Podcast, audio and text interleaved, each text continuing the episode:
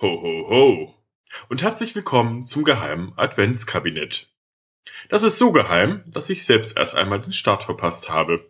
Doch in der Zeit bis Weihnachten will ich hier jeden Tag ein kleines Türchen in die Geschichte öffnen.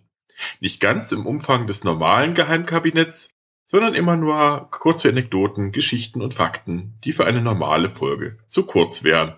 Also, erstes Türchen auf Anti-Viagra im alten Rom. Die alten Römer hielten sich mithin für wahre Potenzprotze. Das war so schlimm, dass sie befürchteten, ihr Sexualtrieb würde ihren Alltag zu sehr behindern, so dass sie verständlicherweise nach Gegenmitteln suchten. Sozusagen nach dem Anti-Viagra der Antike. Zum Glück hatte man im Falle eines Phallus, äh, Falles geeignete Mittelchen bei der Hand. Brunnenkresse sollte beispielsweise helfen oder ein Kraut namens Portlack. Eine einjährige, krautige, sukkulente Pflanze, die Wuchshöhen von 12 bis 30 Zentimetern erreicht.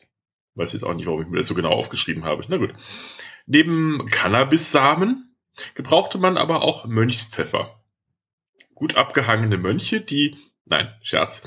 Das ist natürlich eine strauchartige Pflanze, die man auch Keuschschlamm oder Keuschbaum nennt die mit ihren fünffingerigen Blättern auch ein wenig nach Cannabis aussieht. Die hatte man verbrannt und deren Asche in Wein gemixt getrunken. Und überraschenderweise tatsächlich hat dieses Kraut eine leicht Testosteron senkende Wirkung.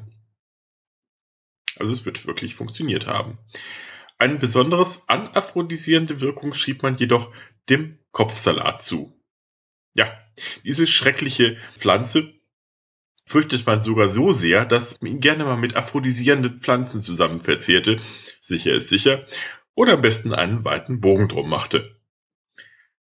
Vielleicht erklärt sich so die Abneigung von Männern heutzutage gegen Blattsalat. Das scheint tief in uns zu stecken. Wenn das allerdings auch nichts half, so konnte man auch auf Mäusedung zurückgreifen, was man an der betroffenen Stelle einrieb. Empfohlen wurde auch der Genuss von Wein, der eine Meeresche verendet war, oder ein Schlückchen Männerurin, in dem man zuvor einen Lurch ersäuft hatte. Aber das Mittel der Wahl in der Antike war sowieso das Flusspferd. Das half sowieso gegen vieles, unter anderem gegen Schlangenbisse. Dagegen hatte der Medikus des Vertrauens übrigens ein Stück Flusspferdhoden im warmen Leitungswasser verschrieben. Bei übermäßigem Sexualtrieb sollte man jedoch ein Stück von der Stirn des Hippopotamus nehmen, ganz wichtig, von der linken Seite, und es im Schritt befestigen. Im Schritt des weiblichen Gegenüber, versteht sich. Na, wenn einem da nicht die Lust verging, dann weiß ich auch nicht. Vielleicht war das alles aber auch nur ein Trick, nämlich eine Möglichkeit für hüftlahme Männer der Antike, ihr Gesicht zu wahren.